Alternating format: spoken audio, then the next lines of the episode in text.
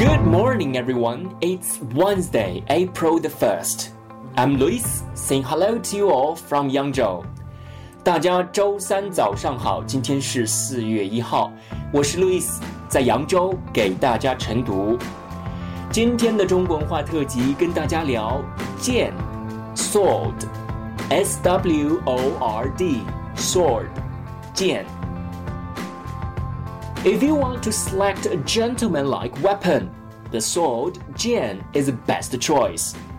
In ancient times, jian was a symbol of social status. Nobles not only had to study cultural knowledge, but also swordsmanship. A good jian is cast using complicated procedures. Chinese like to compare the jian with mysterious things like dragons, thunder, and lightning. Chinese also like to protect justice, equality, and other dreams of better future using jian. Jian is a weapon, but swordsmanship is an art.